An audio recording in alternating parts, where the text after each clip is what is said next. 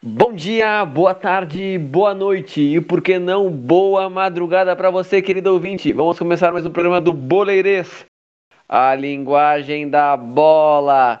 Hoje, inacreditavelmente, estamos com a mesa completa para debater o jogo do Inter da Libertadores e o jogo do Grêmio da Sul-Americana e também um pouquinho das semifinais da Champions League, onde o Chelsea e Manchester City vão fazer a final. Mas como disse, estou com a mesa completa. Arroba Léo Batata. Seja bem-vindo, Tyson. Ah, não. É, essa aí eu vou ter que conectar. Não me, não me vem falar de Tyson agora, porque tu veio ficar criticando o Tyson ganhar não sei quantos por mês. Mas tá, depois a gente discute. Abreuzinho. Por incrível que pareça, um dos melhores jogadores do Inter na temporada é o Rodinei.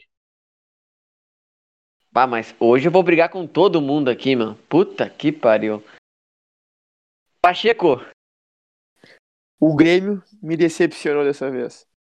E em relação ao futebol europeu, sem o meu Cristiano Ronaldo, eu não consigo. Bah, tá todo mundo doido aqui.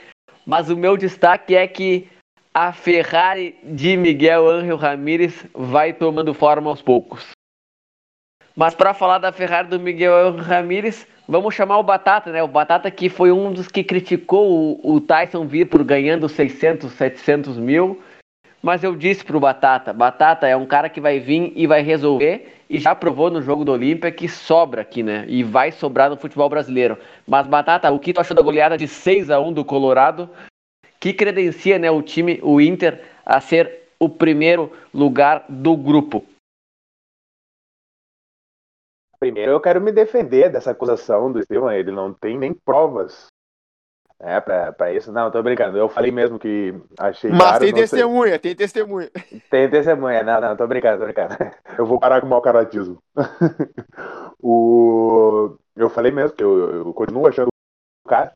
Vou continuar achando o cara a contratação dele pelo... pela questão financeira que ultrapassa, né? Mas.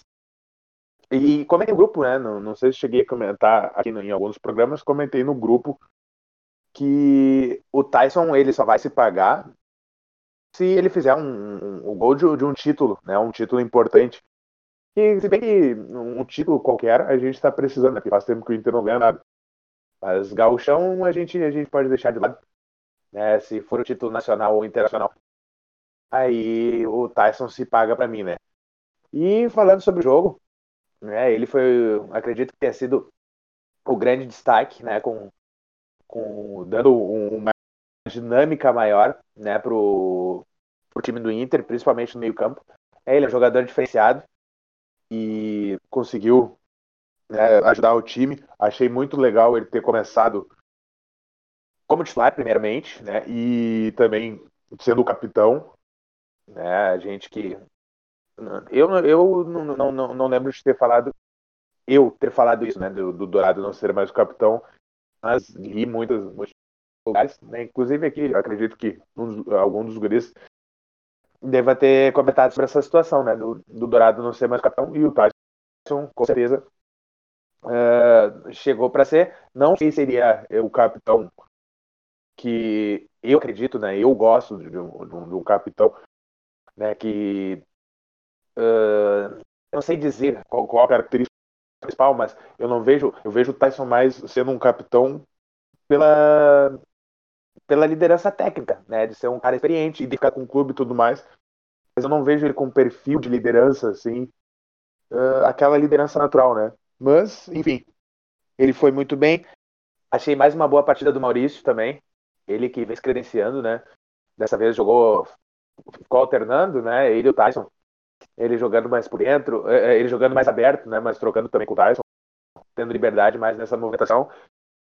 Achei curioso também o Inter, em alguns momentos, parecia estar jogando num 4-2-3-1, né? E o Tyson caía bem, bem pelo meio, e o Maurício aberto pela esquerda, o Marcos Guilherme uh, pela direita.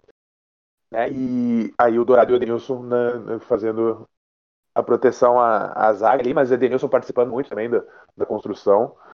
Né? E placar de 6 a 1 a gente não tem muito mais o que falar. Né? Todo mundo joga bem, é, uh, mas eu quero destacar mais uma bela partida do Cuesta, né, que a camisa 3 está fazendo bem para ele, né? Ele que, segundo seu Instagram, né, segundo ele mesmo, ele postou no, no, no story, né, que pegou a camisa 3 por causa do Índio, né, que é lendário zagueiro da história do Inter, né? E tá fazendo bem para ele, é o segundo gol que ele faz na Libertadores. Né, vem jogando muito bem. Mas, como a gente tinha comentado, né, uh, para quem viu o jogo entre Olímpia e Always Ready, uh, a gente sabia que seria poder, o Inter fazendo uma boa partida poderia golear, né, e goleou, e é isso que tem que fazer. Né, e isso tem feito no gauchão, com exceção do, do jogo contra o Juventude, que tinha o problema do gramado e tudo mais. Né, seguem as críticas a, a jogos uh, específicos né, com características específicas que prejudicam o bom desenvolvimento do, do futebol do Inter, mas a gente fica feliz que as ideias do Ramires elas estão sendo bem uh, uh, captadas pelos jogadores, né? E, e aos poucos ele vai, vai evoluindo ainda a equipe. Uma pena a gente não poder contar com o Tyson no final de semana, né? Um jogo importante contra o Juventude em casa, que o Inter precisa reverter um, um placar negativo. Mas acredito que tem totais condições de se classificar, vencendo e vencendo bem, como tem vencido no, no Gauchão e agora também na Libertadores, né? Cara, eu vou te dizer que eu acho. Eu, eu fico até meio que sem saber o que dizer sobre um jogo desse. Porque, a, claro que o Inter jogou bem, o Inter fez a sua parte, e é notável a diferença que faz o Tyson no time do Inter, mas a gente vai ter que combinar que o adversário era bem fraco e não conseguiu apresentar nenhum tipo de futebol em nenhum momento do jogo. Então, é, é, é, claro que é muito bom. Isso é uma coisa que eu já falei algumas outras vezes. Que eu lembro de falar até sobre o Palmeiras do ano passado, do, do, do Abel Ferreira, que contra times pequenos passa por cima, joga e joga bem, e, e é necessário fazer isso.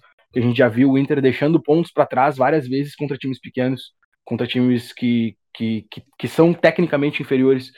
E, e é, isso é legal, mas ainda assim uh, a gente fica a expectativa para ver isso acontecendo num jogo grande, num, em um momento onde realmente tem a necessidade.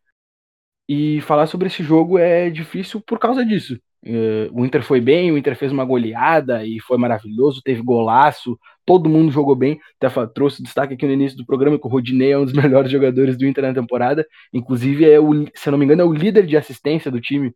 E realmente o Rodinei vem jogando bem. Então, para a gente ver como, como, como os jogadores têm entendido o, o, esquema, como o Batata falou. Mas ainda assim, eu, eu quero ver isso acontecendo num jogo grande, num momento decisivo, uh, num Grenal, por exemplo, num, jogo grande de Libertadores. Acho que a gente precisa disso também. Mas, o Abreu, melhor golear do que não golear, né? Mesmo que o Olímpia seja fraco e que o Deportivo Tátira também seja. Lógico, lógico. O Inter tá goleando uh, uma zaga muito lenta, né? O Inter conseguiu aproveitar as costas. O Polenta, que jogou no Nacional, até foi uma, uma vez especulado no Inter. Muito duro, pelo amor de Deus. Os dois não, não nos ganhariam na corrida, aqueles dois zagueiros. Mas acho que o Inter fez uma partida muito boa. Uh, não, uma coisa que eu gosto desse time do Ramires é que não para de atacar, não, não se conforma no resultado. A gente viu muitas vezes com outros técnicos o Inter marcar um gol e, e recuar e isso eu não gosto. Tem que partir para cima, tem que fazer saldo. E como eu disse no, no, em outros programas, acho que o Inter tem totais condições de conquistar os 15 pontos. Tropeçou lá na altitude, mas é, vamos dizer que é normal, né? É muito difícil jogar na altitude. Então acho que o Inter vai conseguir fazer os 15 pontos. E como o Batata disse, né? Tem um jogo difícil contra o Juventude no sábado. O Inter tem que vencer por dois gols de diferença para não levar o jogo para os pênaltis. Mas acredito na classificação e num provável Grenal na final, né? E eu espero que o Miguel Ramírez se livre desse, desse fantasma da, da rádio, da, dos meios de comunicação aí, que já estão achando ele de que nada das que tem algumas coisas erradas e que não vence Grenal. Imagina se perde o Grenal da final do Gauchão, já vão dizer que não serve, igual igual o Cudê que vinha fazendo um baita trabalho, mas não venceu o Grenal e também foi muito uh, infernizado por isso pela imprensa que prefere check no, no, no bingo do Estevam. Eduardo Cudê. É, já tinha falado do Rodinei lá no, no começo do. criticando, criticando o Abreu. Mas. Cara, tinha que fazer, tinha que fazer um drinking game do, do Estevam. Não, não. Bah, os caras iam sair e ia ter SAMU, né? Glicose, glicose direto na veia. Não, não. Os, meu, os meus bingos na Sporting Bet iam estar pagando 1.1, nem valia a pena apostar. Oi, Senna, deixa eu só comentar mais uma situação, buscando a fala do Rafa, né? Sobre a questão de golear e tal, mesmo sendo time fraco. O, uma coisa que a gente via, né, a gente pode pontuar nesse início de trabalho, é que nos últimos anos né, o Inter sempre teve muita dificuldade em furar retrancas. E com esse trabalho do Ramires não tem sido assim. Inclusive o Cudê tinha esse problema. Né, o Cudê que, que parecia, né, o, o, o trabalho ele era muito bom, mas parecia ter menos repertório de jogadas que tem o, o, o trabalho do Ramires. Né? Então o Inter, mesmo com equipes mais fechadas, ele está conseguindo criar. Né? E tanto que tem feito bastante gols e pode fazer mais gols ainda na, nesses, nesses jogos que, que goleou, né? Então esse é um ponto que a gente pode destacar também da, dessa partida do Inter e da, da, desse trabalho inicial do Ramires também. Antes de a gente passar pro Grêmio, eu só quero declarar uma coisa. Eu estou completamente apaixonado por Tyson. E vou ficar defendendo ele sempre aqui. E ele é o cara que vai mudar o Inter de patamar, porque o Inter precisava de um cara diferenciado como ele. E, eu, e falando do, da questão de capitão, né? Eu me lembro que a gente teve uma discussão aqui, né? Que a gente não sabia. Acho que até foi fora do programa que se o Tyson seria esse cara uh, líder dentro de campo, né? Eu fui um dos caras que defendi. Acho que foi o único que defendi. Uh, acho que tu e o Abreu não sabiam ainda se ele podia ser esse cara. Eu, eu acredito que ele pode ser esse, esse cara porque ele jogou na Europa, uh, era o, o craque do, do Shakhtar, evo, uh, amadureceu muito, né? E como ele é, é, é, do time do coração dele, o Inter, acho que ele pode exercer essa função. Uh, a gente viu ele falando no vestiário também, animando o pessoal, né? Então, acho que ele pode sim se tornar um líder. E só mais uma coisinha, falar sobre o Marcos Guilherme, né? Que fez uma partida abaixo. Uh, mas a gente critica muito ele, mas dizem que ele está passando por um problema pessoal, né? Muito, muito grave. Uh, ele até comentou isso no, no, a gente viu na, nas mídias do Inter, né? Que, fa, que fa, fizeram do pré e pós-jogo. E ele comentou isso, né? O grupo está ajudando muito ele. Então, vai ser um cara que eu vou começar a poupar as minhas críticas porque lá no começo, lá da, com o Kudê, ele até foi bem, depois decaiu muito com, com o Abel e agora com o Ramires, mas vamos ver se ele volta seu futebol que demonstrou lá no começo, né? Não é um jogador que me encanta. Acho que o Inter tem outros jogadores para a posição, como o Caio Vidal, né, que entrou e fez um golaço de bicicleta, que a gente nem, nem tinha comentado ainda. Mas eu espero que o Marcos Guilherme passe por esse problema pessoal dele e volte a ser o futebol aquele do começo uh, com o Kudê, né? Que ele fez aquele golaço também contra a Universidade Católica. Mas vamos passar para pro Grêmio. Uh, Peraí. O, o, o, me perdoa Marcos Guilherme, então, né? Pá, mas é. já tá nesse nível a situação. Não. Essa, essa aí tem que ter referência aí. Essa aí tem que ter referência. vou, vou, vou, vou, vou me chamar de burro, mas eu não entendi. Do Gabiru, meu. Ah, tá. Mas o Gabiru, eu sou apaixonado pelo Gabiru. O Gabiru é um cara que os torcedores cara... e a diretoria do Inter deveriam ter mais respeito por esse cara, meu. Não, não, não, Mas... não, para. Tu, tu, nem tu tem respeito, não sabia nem da música que pedia perdão dele, para. Era, era isso que eu ia dizer, né? Tá de não, não. comigo, né? tá não, eu cogitei. O, não, Pacheco, não, o Pacheco teve que dizer qual era a música. Mas, mas eu cogitei que fosse a música. Mas pra vocês verem como, como eu tô sendo coerente, eu cogitei que fosse a música, mas é que eu não concordo com essa música, porque o Gabiru não, não era esse horror todo que pintaram dele. Era criticado, mas uh, depois do, do, Mundial deveria ser muito mais valorizado e não foi, né? Pela diretoria. Acho que a torcida até parte da torcida sim, mas pela, pelas diretorias que vieram, ele não foi um cara muito bem quisto, né? Não, não teve o seu devido valor. Eu, eu sou apaixonado por Gabiru e aquele gol no 17 de dezembro. Volta, Mas... Gabriel, volta. Não, calma. Volta, volta pra gente tomar um Ah, traguinho. Pra gente tomar um calma. traguinho pesado, ele pode voltar. Mas Pô, ele, ele o Perdiga, ele o Perdiga Ele- tá louco, hein? tá louco. Ia ser um espetáculo. Mas vamos passar pro Grêmio. Que não, nem sei se o Pacheco vai falar tanto do Grêmio, né? Porque o Grêmio goleou 8 a 0 o Aragua da Venezuela. Um absurdo. Acho que até se a gente montar o time do Boleirense e agregados, dá pra bater de frente com o time venezuelano. Mas conta aí o que tu achou do jogo 8 a 0 um absurdo na arena. Cara, eu disse no meu destaque que eu fiquei decepcionado com o Grêmio. E fiquei mesmo, porque da maneira como foi o primeiro tempo, eu achei que era hoje que ia fazer o Grêmio fazer 10 a 0 em alguém. E aí o Grêmio tirou o pé totalmente e nos deixou só com esse 8 a 0 Então é, é por isso meu destaque. Mas, cara, é, eu acho que muito que vocês comentaram do, do jogo do Inter ali em relação à fragilidade do Olímpia se aplica também ao, ao jogo do Grêmio hoje. Esse adversário que é até pior que o Olímpia. Olha, a diferença era muito grande. O, Grêmio o Grêmio acabou caindo na Sul-Americana, mas é um time que, que tem muita qualidade, né? Fez besteira na, na fase preliminar da Libertadores, mas é um time que tem muita Na qualidade. pré-Libertadores, né? Na pré-Libertadores, tu falou, caindo na Sul-Americana. Não, não, acabou caindo na Sul-Americana, caindo para jogar a Sul-Americana. Uh, fez besteira ali na, na fase preliminar da Libertadores, mas é um time que tem muita qualidade, então tá sobrando muito nesse grupo. E em relação a esse time, que já é o saco de pancadas do grupo, a diferença é muito grande. Esse time que é um dos últimos lá no campeonato venezu- venezuelano, que já é fraquíssimo. Uh, o Grêmio atropelou completamente o adversário, até uh, montava suas linhas de marcação e tudo mais, mas marcava uma distância muito grande, uma coisa impressionante, assim, que beirava amadorismo. Os jogadores do Grêmio tinham espaço para jogar tranquilamente, e além disso, não era uma defesa assim, não era um time que veio aqui para fazer um retrancão. É um time que veio para jogar bola. Tentava, no início, tentou criar alguma coisa, tentou jogar de igual para igual, porque a gente sabe que enfrentar um time como o Grêmio ah, na arena, querer atacar o Grêmio é, é só para quem é muito bom mesmo, só quem tem muita qualidade, não é o caso deles. Então facilitaram demais o trabalho do Grêmio com essa marcação frouxa e, e mal montada. E aí, bom, né, fica até difícil analisar o Grêmio em si, porque tinha muito espaço na defesa do adversário, os passos eram óbvios, os jogadores do Grêmio enxergavam, davam a bola e faziam os gols. Tanto é que em 20 minutos já estava, se não me engano, 5 ou 6 a 0. Então, a partir daí o Grêmio tira o pé, claro, dá uma segurada e, e acaba ficando só só 8 a 0, né? Então, acho que o que a gente pode tirar de bom do jogo do Grêmio hoje é que o Grêmio é letal.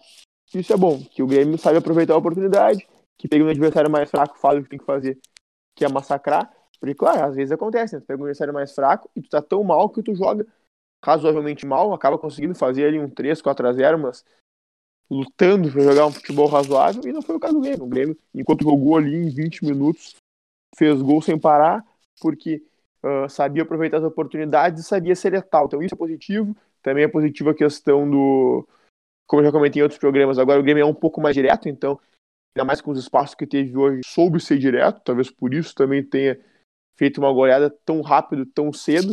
Então, acho que esses são os pontos positivos, além da confiança, né? Claro que todo mundo sabe que o adversário é fraco, mas agrega confiança.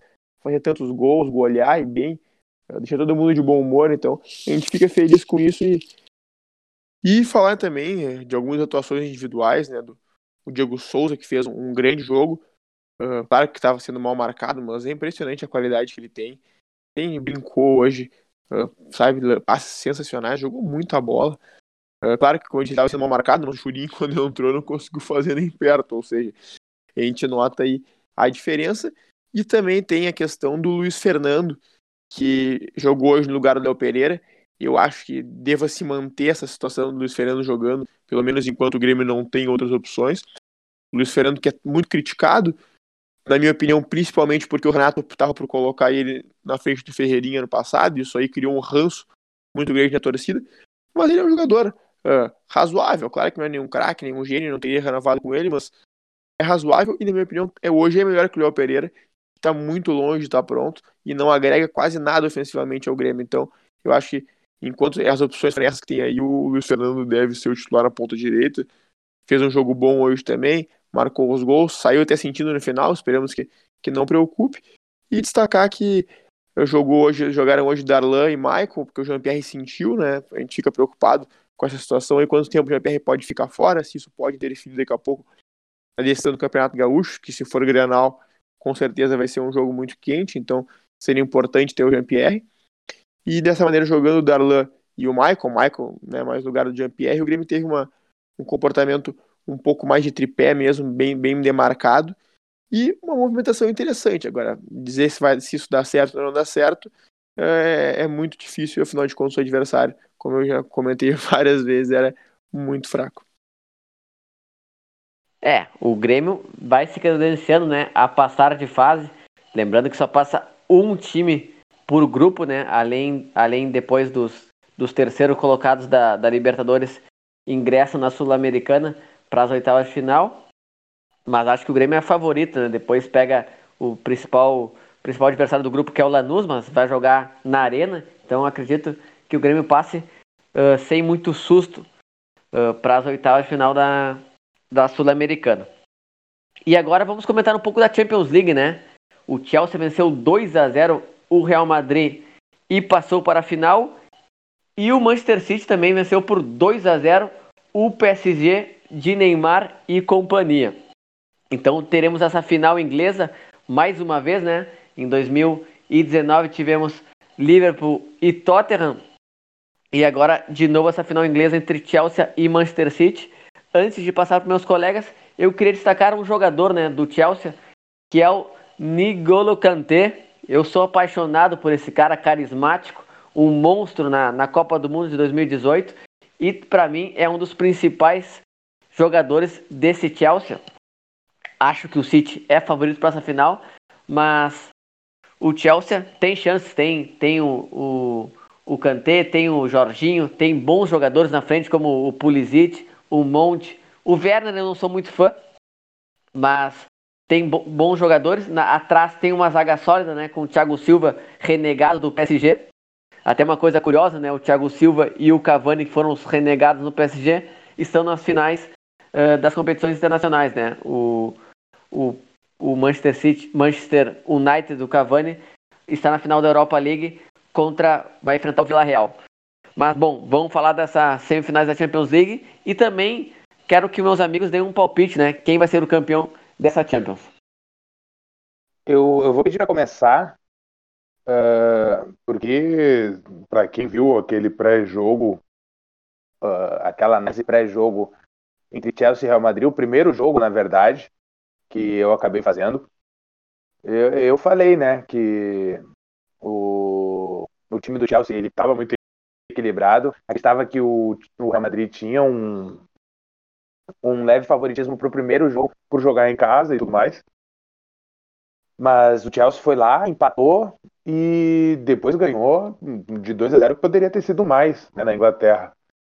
E então eu, eu não me surpreendo. Eu disse, inclusive, né, que eu não me surpreenderia se o Chelsea passasse no confronto. E, mereceu, né? Mereceu o Tuchel desde que chegou, arrumou o time defensivamente, é, tem um, uma fase espetacular do Kanté no, no meio campo, né? Como aquele Instagram, não, esse é o meu bingo também, né? O Instagram que, que, que eu acompanho muito no futebol e tática, ele fala que, que o Kanté não é o meio campo, né? Ele é todo o campo. Né? E o mapa de calor dele desse jogo é impressionante. Né? O cara ele tá em todo o campo mesmo. E e aí o conjunto muito bom, né? Tuchel, ele, ele, ele tem essa, essa qualidade de fazer times organizados né, e competitivos, mesmo sem ter grandes estrelas. É, e o Manchester City é o Guardiola. Né? O Guardiola uh, uh, soberano no confronto é, e ganhou uh, novamente do, do Paris Saint-Germain né? Já tinha vencido na França e esse segundo jogo também. Mas foi o grande destaque, né? Fez gol na, na, nas duas partidas. Nas duas partidas, né? E o Rubem Dias também foi um craque de bola né, né, nesse jogo, né? Fez um jogaço. É, e muito interessante. O, eu que, que, que, particularmente não gostava né, do, desse jeito que o Guardiola ia para esses jogos decisivos sem centroavante, né, tendo Gabriel Jesus e Agüero. Mas ele mostrou que, que, não, que esse time não precisa, né? Claro, tem todo um, um investimento, inclusive, um investimento muito grande, inclusive a Premier League tá, tá indo atrás do, do Manchester City para punir, né, com a questão do fair play financeiro. Porque é até meio estranho, né? Um time que sempre contrata jogadores por valores altíssimos não, não se pega no, no fair play financeiro. Eu não sei como funciona muito bem essa, as regras, né? Mas acredito que com os valores que eles pagam por jogadores, por exemplo, o, o, o Rubem Dias foi 50 milhões de euros, um pouco mais. O Ederson também foi muito zagueiro, foi, foi muito zagueiro, foi, foi muito caro. Né, jogadores de todas as posições, o próprio Walker, do lateral direito, foi mais de 50 milhões de, de, de euros, né? Tudo em euros, na verdade. Uh, então, o Manchester City está sendo investigado, né? Mas eu queria destacar mesmo, para finalizar minha fala sobre os jogos da Champions League, os dois brasileiros que, são muito uh, massacrados né, pela imprensa brasileira pelo, pelas suas participações com a seleção nas Copas do Mundo né? Porque muita gente esquece que eles foram campeões da Copa América aqui no Brasil, né? Na última Copa América. Os dois faziam parte do grupo. O Fernandinho, inclusive, começou jogando no banco a competição, mas com a, a lesão e o, um baixo rendimento do Arthur, ele jogou jogos importantes né, na, na campanha. E Fernandinho né, e Thiago Silva, nas suas equipes, agora, né, o Chelsea e o Manchester City estão jogando um alto futebol, como sempre. Né? O Fernandinho tá velho, tá jogando menos. Mas esse jogo foi importante também para o time. E eles valorizam muito ele lá. Né? E, e, e, os dois. Né? É que essa passagem do Thiago Silva ela, tá, ela é recente, né? ele veio agora nessa temporada. Mas por todos os outros clubes que ele passou, ele foi campeão. Né? No Milan, foi campeão italiano. PSG. Claro, a gente tem que dar devida, devida proporção né, do campeonato, que, que é um nível mais fraco e tudo mais mas foi multicampeão lá. Né? E o Fernandinho, que é multicampeão e com recordes nesse Manchester City do Guardiola, né? e jogador importantíssimo. E capitão, né? ele que é o capitão mesmo do Manchester City, quando ele não joga daí, é outro jogador, né? o De Bruyne às vezes, mas ele é o primeiro capitão escolhido pelo elenco. É, então, eu queria só ressaltar e valorizar esses jogadores que são multicampeões e a história deles, né, a carreira deles não se resume a dois jogos, né, de Copa do Mundo. Eu, eu queria só puxar aí meu destaque inicial, que eu falei que sem meu Cristiano Ronaldo eu não consigo, para falar do confronto do, entre Real Madrid e Chelsea. O Batata já, já falou um pouco sobre o jogo aí, o Chelsea está muito bem organizado, é uma equipe interessante, embora, na minha opinião, falte um pouco de qualidade para definir as jogadas, afinal de contas, eles foram muito bem nos dois jogos, mas perderam muitos gols. O resultado final foi uh, muito abaixo poderia ser. O Chelsea poderia ter goleado, principalmente nesse jogo de volta, mas perdeu uma quantidade absurda de gols nos dois jogos. E falar o Real Madrid, que é uma equipe que não, não tem nada de bom, né? Vamos falar sério, esse Real Madrid não tem nada de bom. Um time, um terror praticamente, uma desorganização incrível. O time marca mal, ataca mal, só se salva porque tem alguma qualidade de jogadores. O Real Madrid só tem a qualidade de seus jogadores ali, que estão cada vez mais velhos, mas é só isso que salva o Real Madrid um pouquinho quando alguém tem um lampejo e na individualidade faz alguma coisa. E já era assim antigamente, mas tinha o Cristiano Ronaldo para ter esses lampejos, então, bom, aí resolvia um pouco mais, e ele tinha uma marcação forte, mas com a saída do Cristiano Ronaldo desmoronou tudo. Tá bem claro que é, é um time que não, não tem nada de bom, é só é só ter um monte de erros e torcer para algum craque resolver.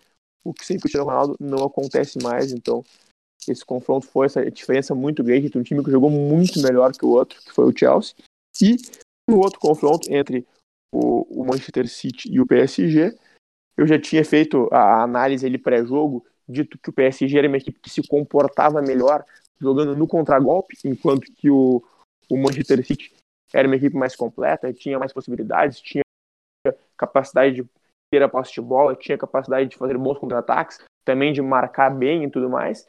E, na minha opinião, o, o Pochettino entregou, entregou os tacos quando resolveu atacar um pouco mais, tomar um pouco mais de iniciativa, que já tinha feito no primeiro jogo, fez nesse segundo jogo, e aí facilitou o trabalho do Guardiola, porque o Manchester City é muito mais time, e com o PSG dando espaços, foi uma barbada esse segundo jogo, principalmente.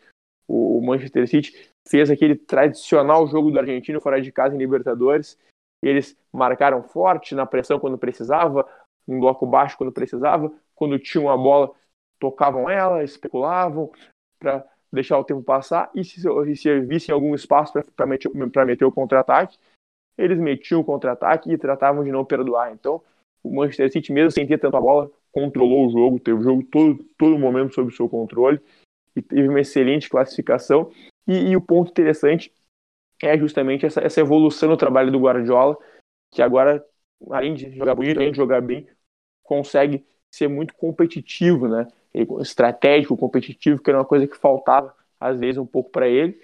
E também falar um pouco em relação aos dois finalistas, a questão do passo que o futebol está dando, para o lado que o futebol está dando. A gente já falou isso muito sobre o Grêmio no passado e tudo mais, já acontece há algum tempo, que é a questão de que aquele futebol de ter a bola, ficar com ela, circulando a área com o adversário lá atrás, não está rolando mais. Isso aí não, não gera mais sucesso porque tu não consegue envolver as boas defesas quando elas estão em bloco baixo e dificilmente tu chega aos gols. O que está funcionando é uma boa transição. É conseguir atacar rápido, chegar no ataque, na defesa do adversário antes que o adversário possa montar sua defesa. Então, acho que esse é o grande legado dessas duas equipes que chegam na decisão, as transições rápidas, como a gente já vinha observando nesse alto nível europeu há algum tempo, também é uma característica importante do Bayern de Munique do ano passado e do Liverpool do ano anterior. Mas, ô Pacheco, tu não vai falar do teu queridinho, cara? Senti falta disso. Aquele que gosta de ficar na cama. O bah. Phil Foden. O Phil Foden, cara. ah, tinha que vir. Tinha que vir uma dessas. Cara... No final do programa veio a, ve... a Praça Nossa, né? Tava faltando, né?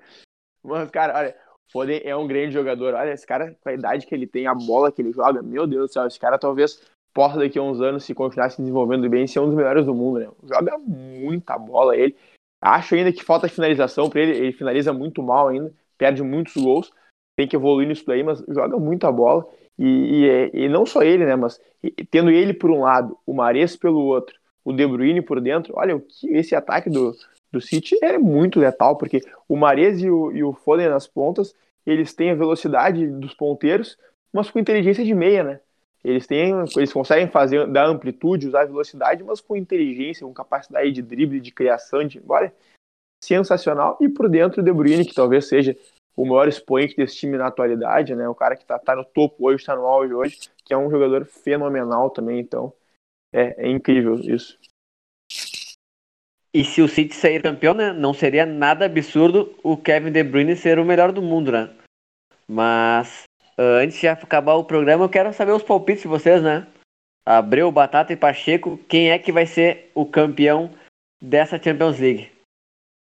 Cara, eu acho que o City. Acho que eu, eu gosto bastante desse time do Chelsea do, do Thomas Tuchel, mas eu acho que o City o City tá, tá mais pronto para ser campeão. Acho que o time do Guardiola vai vai levar essa. Cara, eu acho que a gente vai ter um, um confronto muito interessante nesse final de semana agora, nesse sábado. Chelsea e City vão se enfrentar pelo campeonato inglês e os dois times não vão poder esconder jogo, porque o City joga para ser campeão e o Chelsea joga para se manter na zona de classificação para a próxima Champions League. Então acho que a gente vai ter já um, um aquecimento interessante, vai, vai ser muito, muito bom ver esse jogo. Mas eu aposto no City também, concordo com o Abreu, acho que o City está um pouco mais pronto, o Chelsea é um time interessante, tem potencial, mas como eu disse antes ali, eu acho que eles perdoam muito na cara do gol e isso pode ser perigoso. Da mesma maneira, uh, o City está voando demais, além de os dois times serem muito bons na parte tática, é essa qualidade maior do, do Manchester City, eu acho que tende a ser decisiva, assim, ah, porque o City também veio de um caminho um pouco mais difícil. O Chelsea está na final, mas na minha opinião pegou um adversário na semifinal que apesar da camiseta não tem muito a acrescentar ao futebol. Então, ah, para mim é Manchester City. É, eu também acho que o Manchester City vai vencer. Uh, é um confronto, né, que o, o, próprio Corneta Europa, que é um Twitter muito bom também, deve estar enlouquecido, né? Dois times, entre aspas, sem camisa. O Chelsea tem uma Champions, mas dificilmente chega, né? Começou a chegar desde a, a, a compra do, do russo, né, o Roman Abramovich, e o, no City é a primeira vez que chega na final. Né? Então, é um, é um confronto de duas camisas leves, mas com um futebol, uh, um futebol convincente das duas, né? Competitivo e tudo mais, organizado. E com, com jogadores muito, muito interessantes nas duas equipes. Mas eu acho que vai dar City também. Por Guardiola também ser mais experiente, né? E que o Tuchel, tudo bem que o Tuchel chegou na, nas finais né, do, desses dois, dois últimos anos, mas Guardiola acho que é mais preparado para esses momentos do que o Tuchel para resolver o time, se por um acaso o time precisar. Né? Então acho que o City vai vencer também. É muito mérito do técnico alemão, né? Chegar em duas finais de Champions League tem que ser valorizado. Mas eu também, como os amigos, acho que vai dar City, apesar que vou torcer pro Chelsea, né? Porque já diria meu amigo Guimo, é impossível torcer contra Kanté. Esse cara é muito carismático e joga muita bola e não é muito valorizado no cenário mundial. Mas eu acho que é isso. Não sei se vocês querem comentar mais alguma coisa. Não, só. Então tá. Por hoje é só. Continue nos acompanhando nas redes sociais, arroba Nos sigam lá no YouTube, né? Se inscrevam no canal, mandem pro amiguinho, pra amiguinha, pro crush, pra crush. Porque não custa nada. É só, só apertar lá, inscrever-se e ser feliz e fazer a gente feliz. Tá bom? Abraço!